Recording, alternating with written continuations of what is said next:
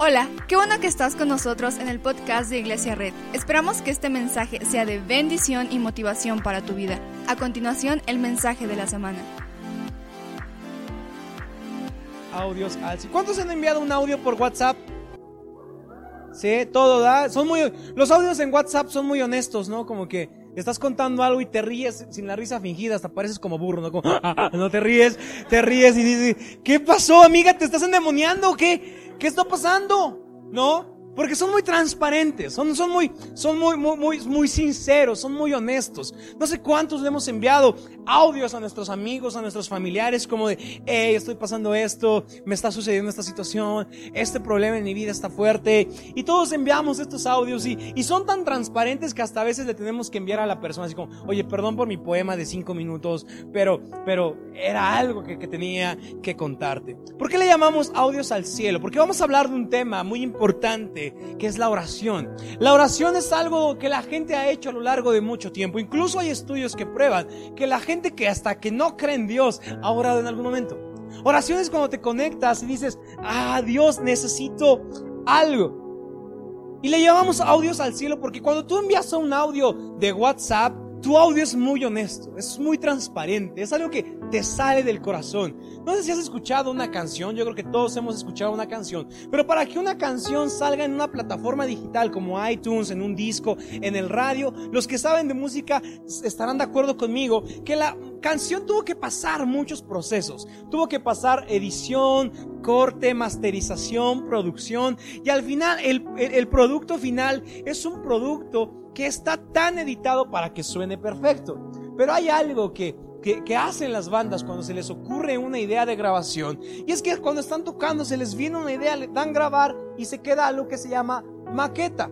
Entonces, ¿por qué estoy hablando de oración, audios, maquetas y todo? Porque a muchas veces nuestras oraciones ya son tan editadas y son tan cortadas porque ya no oramos transparentemente, no, no oramos honestamente, no, no oramos con una realidad de lo que me está pasando. A veces nos hemos enseñado o hemos aprendido que para orar a Dios hay que hacer mucha faramaya, como mucho, mucho show y decir, oh Dios, que estás no sé dónde. Y, y tratamos como de fingir muchísimo nuestra oración. Y lo, fingimos tanto que lo que enviamos son más como canciones producidas al cielo antes que un audio directo así con el corazón y con todo el dolor del mundo. A veces simplemente enviamos ya una oración tan editada que parece ser que no es la oración que estamos viviendo. Quiero que vayamos a Salmo 139, 23 al 24. Salmo 139, 23 al 24, lo vas a ver en pantalla. Dice, Examíname, oh Dios, y sondea mi corazón. Ponme a prueba y sondea mis pensamientos. Fíjate si voy por mal camino y guíame por el camino eterno. ¿Por qué no hacemos una oración? Cierra tus ojos, inclina tu rostro. Vamos a decirle, Señor Jesús, te damos gracias por este día. Abre nuestro corazón, abre nuestro entendimiento para lo que tú quieras decirnos el día de hoy. Uno de los hombres que más oraban, uno de los hombres que más oraron a lo largo de la historia, era el rey David. El rey David escribió muchísimas cosas que nosotros les llamamos salmos.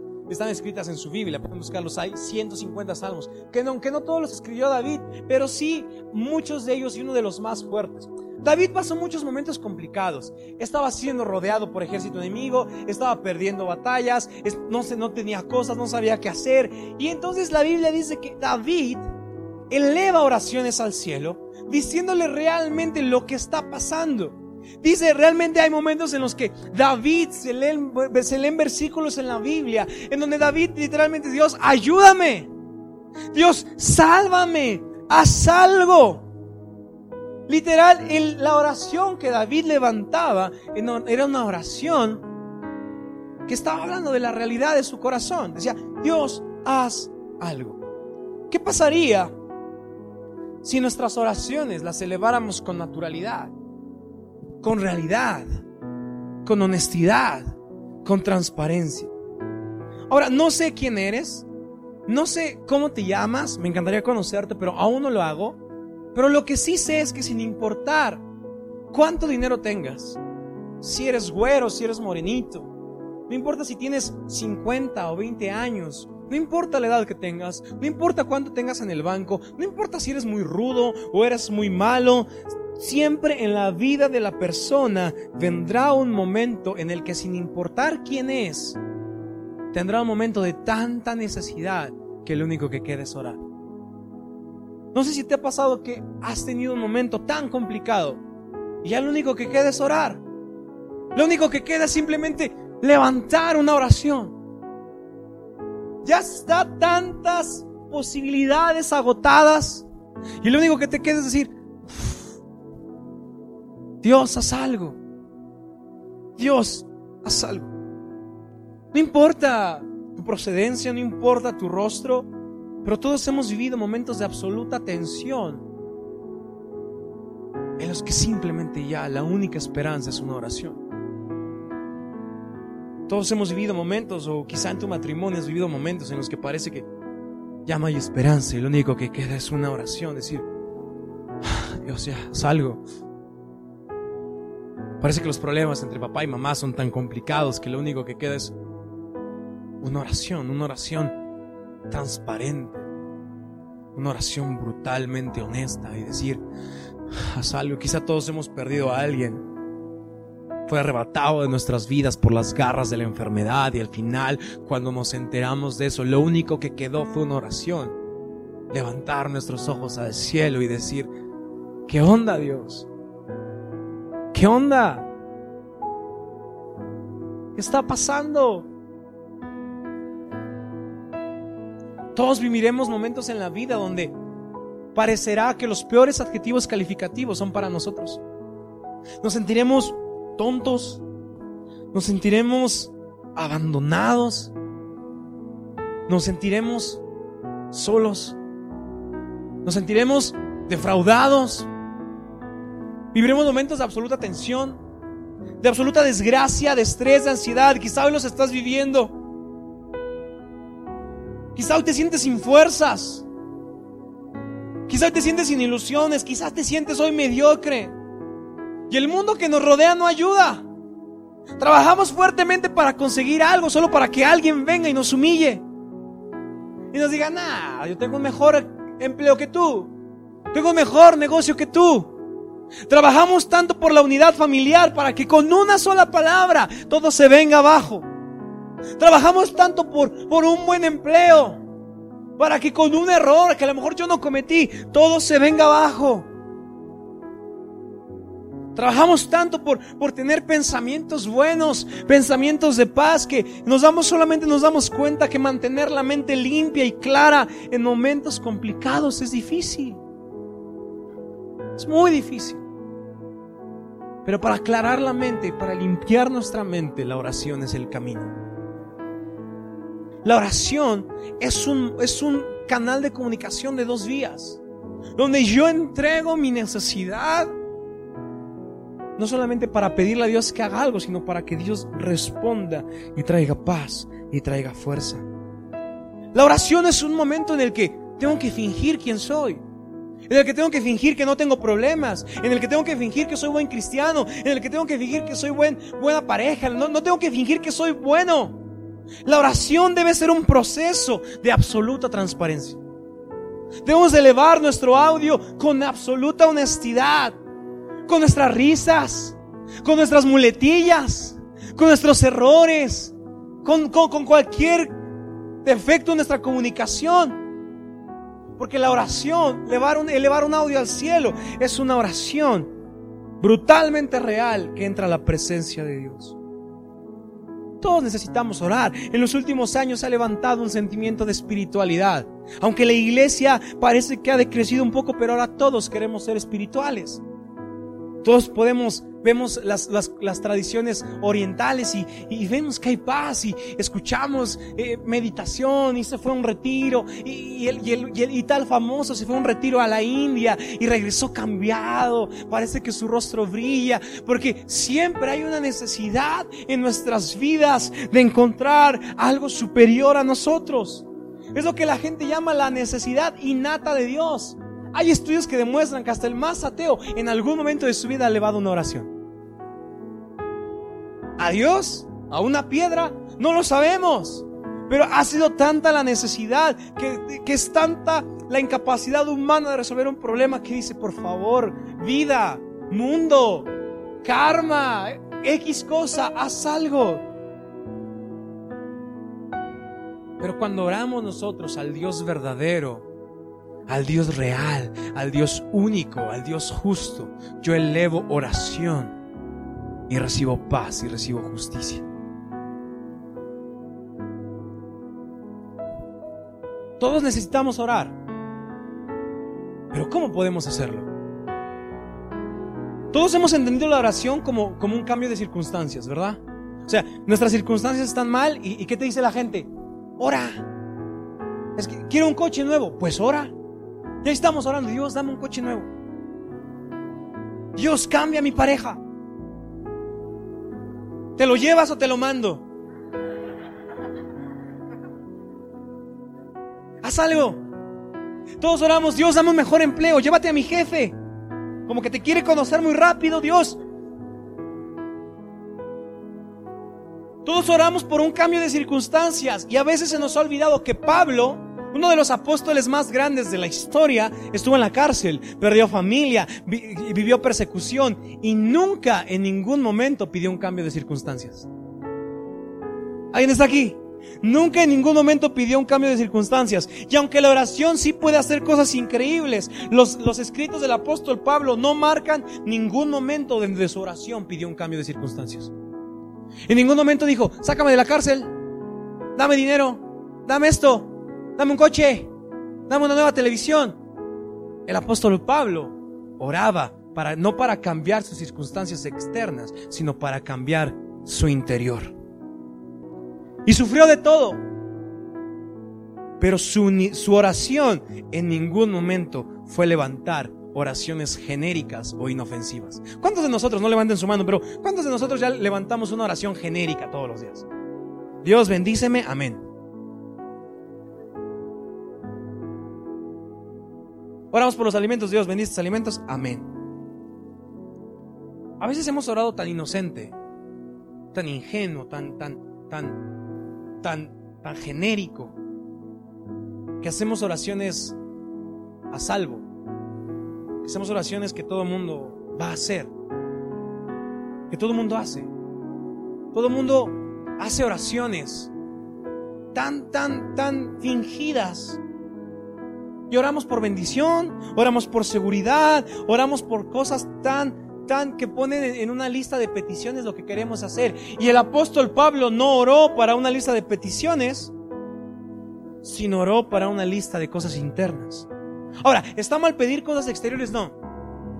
La Biblia dice que Dios puede hacer muchas cosas a través de la oración. Pero el problema es cuando vemos la oración más como un cambio de circunstancias que como un cambio del interior.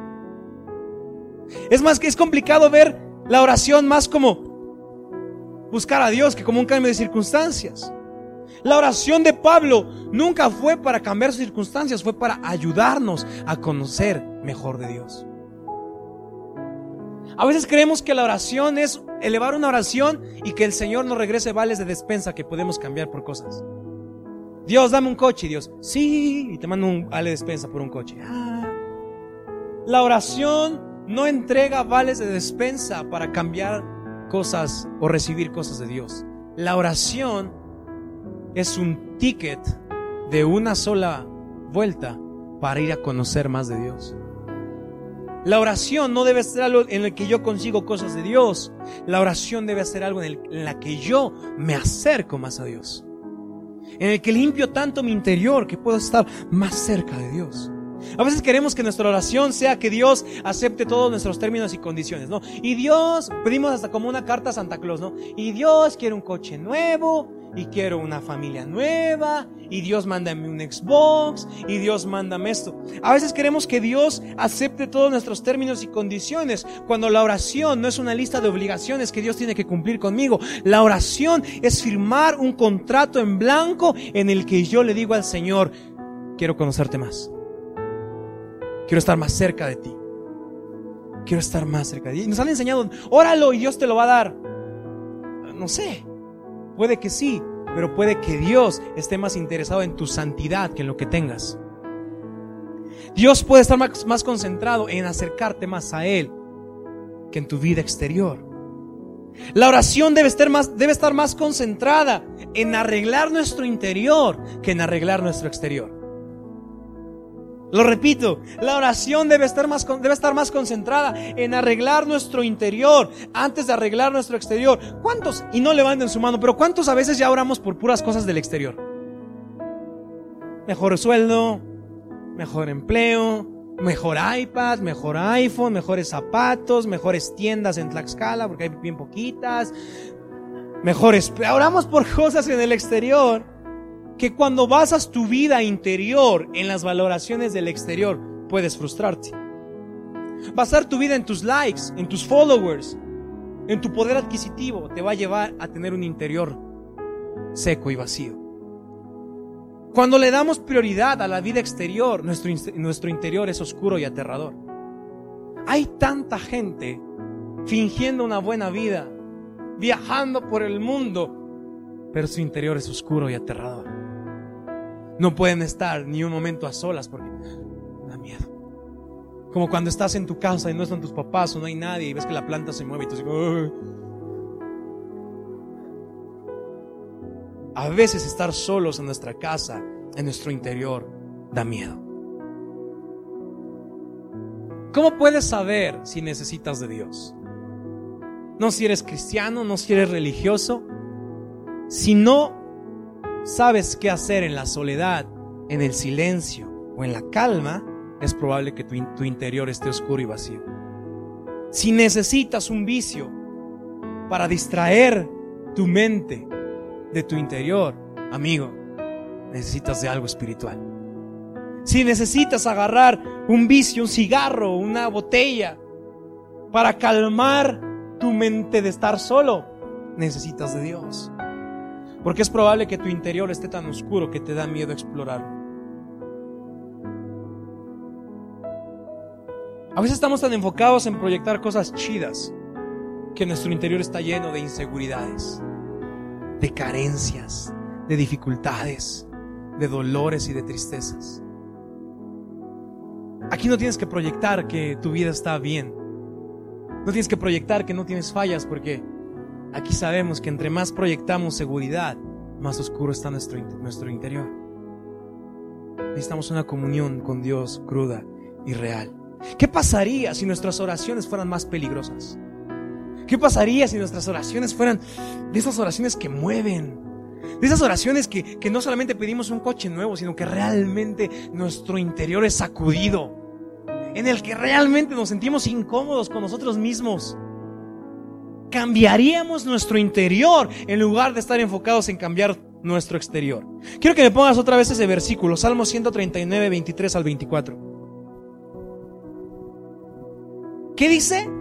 Examíname. ¿Cuántos hoy podríamos levantar una oración y decirle a Dios, examíname? Dejando a un lado la oración por pedir cosas, ¿cuántos podríamos decir, Dios, examina? Como cuando vas a hacerte un estudio y te piden que te quites la ropa y tú ¿en serio?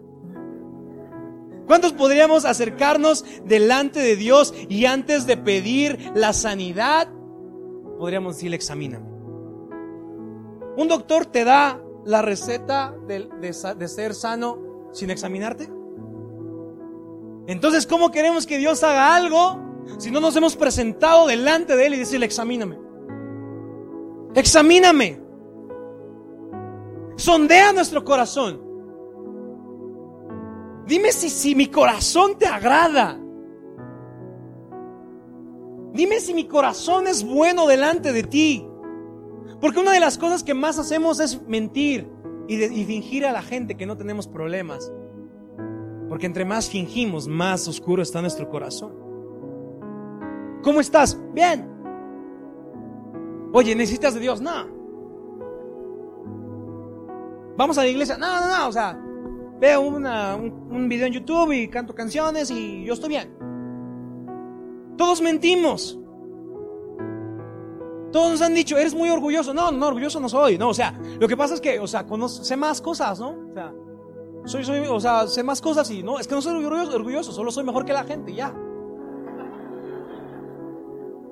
Es que te crees muy el sabelo todo. No, no, no soy sabelo todo. Es que estudio, o sea, lea, ¿no? Oye, ¿estás comiendo mucho? No, no, no, no estoy comiendo mucho. Es, es hoy, es que no he desayunado. Oye, eres muy materialista. No, no, no. O sea, me gustan las cosas buenas, pero materialista no, no, no, no, no. Oye, ¿estás gastando mucho en esto? No, no, no. ¿Cómo crees? No, o sea, lo que pasa es que gano mucho y este. Oye, pero desde que compraste eso no has comido. Ah, sí, este. Sí, pero no, no soy materialista. Porque una de las cosas que más hacemos es maquillar nuestro corazón porque nos da miedo que Dios examine nuestro corazón. Imagínate que pudiéramos decirle, Señor, examina mi corazón. Pasa tu ley sobre mi mente. Pasa tus mandamientos sobre mi cuerpo y enséñame si hay algo que no estoy haciendo bien. Independientemente de cuántas veces voy a la iglesia, ¿eh? Independientemente de que si me he bautizado, de que si ya tomé ADN, de que si me he hecho los tres servicios, independientemente de eso, ¿cuántos podríamos hoy ponernos delante del Señor y decirle, examina mi corazón, pasa tu ley sobre mis pensamientos, pasa tu máquina como cuando te hacen una resonancia magnética, pasa eso y enséñame lo más profundo y lo más podrido de mi ser. A la gente le puedo fingir que, que soy rudo, que, que, la, que la canción, la de Salmo 23, no me hace llorar. Ah, ah. Puedo fingir que no quiero levantar mis manos. Pero delante de ti, podría fingir que mi corazón te busca. Hay un versículo que me encanta que dice, ¿quién podría alegar inocencia delante del Señor? Podríamos decirle al Señor, hoy Señor, sé que mi corazón ha fingido. He aprendido a orar tan genérico y tan predecible que, que, que, que, que a veces solamente quiero que cumplas mis requerimientos, que quiero que cumplas mis peticiones. Pero hoy la primera oración que tengo que aprender es una oración que diga, Señor, examíname. Examina si yo soy la enojona o el enojón de la relación y a lo mejor no es mi pareja. Examina si el problema familiar a lo mejor es mío y no de alguien más. Examíname. Examíname. A veces no queremos que el Señor nos examine porque nos da miedo poner nuestros pensamientos más profundos delante del Señor. Todos somos buenos cristianos hasta que nos damos cuenta en qué pensamos la mayor parte del tiempo. Todos somos buenos hasta que nos damos cuenta que pensamos más en modelos, en alcohol, en un vicio. Dios mostrará cosas en tu interior que no están bien para poder cambiarte. Lo que el siguiente ponme el versículo otra vez. Sondea mi corazón. ¿Y qué dice? Ponme a prueba. ¿Sabes qué está diciendo esta, esta oración? No está pidiendo oración por un nuevo coche. Está diciendo Dios, revela mis miedos. Revela mis pensamientos de temor. Puedes ser la persona más ruda, pero estoy seguro que hay algo que te da miedo. Quizá te da miedo perder tu trabajo, perder a tu familia, perder tu matrimonio, perder algo. Te da miedo perder algo. Y entonces oramos para, guarda mi trabajo, Guarda esto, guarda el otro. Te da miedo no casarte a buena edad. Te da miedo atascarte en alguna parte de tu vida. Te da miedo de que tu, de que tu trabajo fracase. Te da miedo tu futuro. Te da miedo fracasar. ¿Y sabes por qué es importante que el Señor revele nuestros miedos? Porque en lo que más tememos es lo que menos confiamos. Lo que más nos da miedo es donde menos creemos que Dios puede obrar. ¿Te da miedo perder algo? Pon tu confianza en el Señor. ¿Qué pasaría si en lugar de orar por Señor, dame un mejor empleo? Oramos y le decimos, Señor, oro por un mejor empleo porque me da un miedo quedarme solo. Oro que cambies a mi pareja porque me da un miedo perderlo o perderla. Señor, te pido que sanes a mi papá, sanes a mi mamá porque me da un miedo quedarme sin ella. Señor, te pido que me des un coche porque me da un miedo quedarme sin provisión. ¿Qué pasaría si en lugar de orar por nuestras peticiones, oráramos al Señor que revelara nuestros miedos? Revela mis miedos. Revela los miedos más oscuros de mi interior. Como el gas del espantapájaro. ¿Alguien lo conoce, Batman? Revela tus miedos. ¿Qué pasaría si oráramos, Dios, aplícame ese gas y revela mis miedos? Para que cuando ese miedo se vea grande, hazte tú más grande. Hazte tú más fuerte. Tengo miedo a qué? A perder a alguien. Hazte más grande que mi miedo de estar solo. ¿Qué tengo miedo de que alguien me abandone? Hazme, hazte más grande que mi miedo de ser abandonado. Hazte más grande. Revela mis miedos y hazte más grande. Tengo miedo de nunca ser nadie en la vida. Tengo miedo de fracasar. Tengo miedo de nunca ser un pastor exitoso. Hazte más grande que eso. Que tu nombre sea más grande que cualquiera de mis miedos.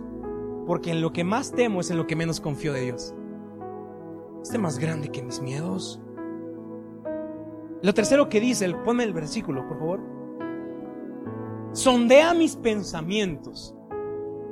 No dice Dios, dame una nueva televisión, la quiero, ¿no? Que, encuentre una oferta en el Coppel, Dios. No, dice, sondea mis pensamientos. ¿Sabes qué significa esto? Descubre mi pecado. Descubre mi pecado. Porque es muy fácil descubrir el pecado en la persona de enfrente, pero cuando nos descubre nuestro pecado, oh, no, yo no soy el malo aquí, eres tú. Sondea mis pensamientos, es decirle a Dios, enséñame si te estoy fallando, enséñame en qué estoy cayendo. Porque es tan fácil encontrar algo malo en alguien, pero es muy difícil encontrar algo en nosotros. Y si antes de pedir por algo externo, pidiéramos que Dios descubriera nuestros pecados. Dios, descubre mis pensamientos. Descubre mi interior. Descubre, descubre, quita, quita, cualquier máscara que yo haya puesto de que estoy bien. Quita cualquier máscara de que he puesto que soy muy malo, que soy muy rudo. Quita cualquier máscara, porque delante de ti, ¿quién puede decir que es inocente? Delante de ti, ¿quién puede decir que nunca ha pecado? Yo puedo decirles el día de hoy que nunca he pecado, pero delante del Señor, oh hermanos. Ah. Ahora, ¿cómo nuestros pecados pueden ser descubiertos? Dos tips. Si hay cuatro o cinco personas que te han dicho algo que estás haciendo mal, amigo, seguramente lo estás haciendo mal. Es que la gente dice que soy muy serio. ¿Cuánta gente te lo ha dicho? Como cinco o seis. Eres muy serio. Es que la gente dice que soy muy enojón. ¿Cuántos te lo dijeron? Toda mi familia. ¿Eres enojón?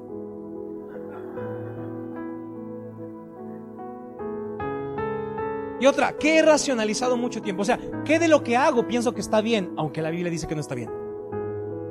¿Sabes? Por eso es importante que vayas a los grupos conexión, porque ahí no todos descubrimos nuestro pecado. Porque cuando Dios es fiel para salvarme, me confieso delante de Él para salvación, pero me confieso delante de la gente para cambio. Aquí somos personas imperfectas, pero que estamos sirviendo a Dios perfecto. Todos somos pecadores. No sientas miedo de descubrir tu pecado. Porque cuando lo descubres, alguien te va a decir, ah, no, sí está grueso, pero también yo estoy mal. Y estamos juntos.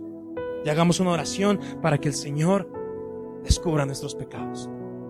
Y cuarto que dice, el que sigue, fíjate si voy por mal camino. ¿Cuántos podríamos hacer una oración del lugar de bendice mi empleo? Diríamos, Dios, dime si mi empleo es el, el adecuado. Dime si voy por buen camino.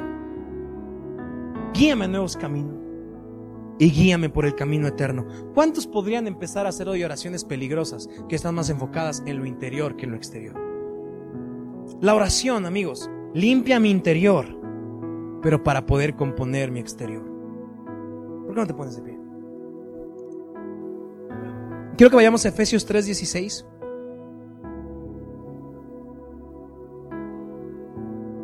Dice, le pido que por medio del Espíritu y con el poder que procede de sus gloriosas riquezas, ¿qué dice?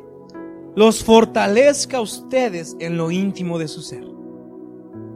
Para que por fe Cristo habite en sus corazones y pido que, arraigados y cimentados en amor, puedan comprender junto con todos los santos, léelo conmigo, cuán ancho y largo, alto y profundo es el amor de Cristo.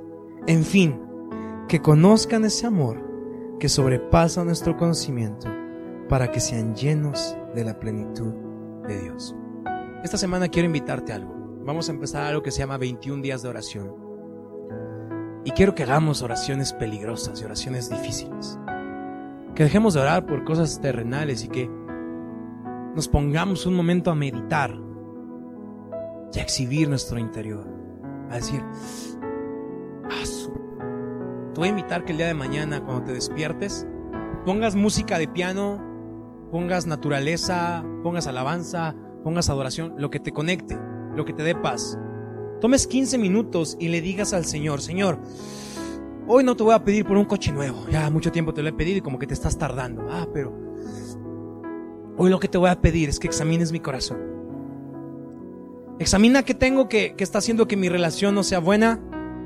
Examina lo que tengo que hace, que mi relación con mis hijos no sea buena. Examina lo que tengo y, descubre lo más profundo de mi ser.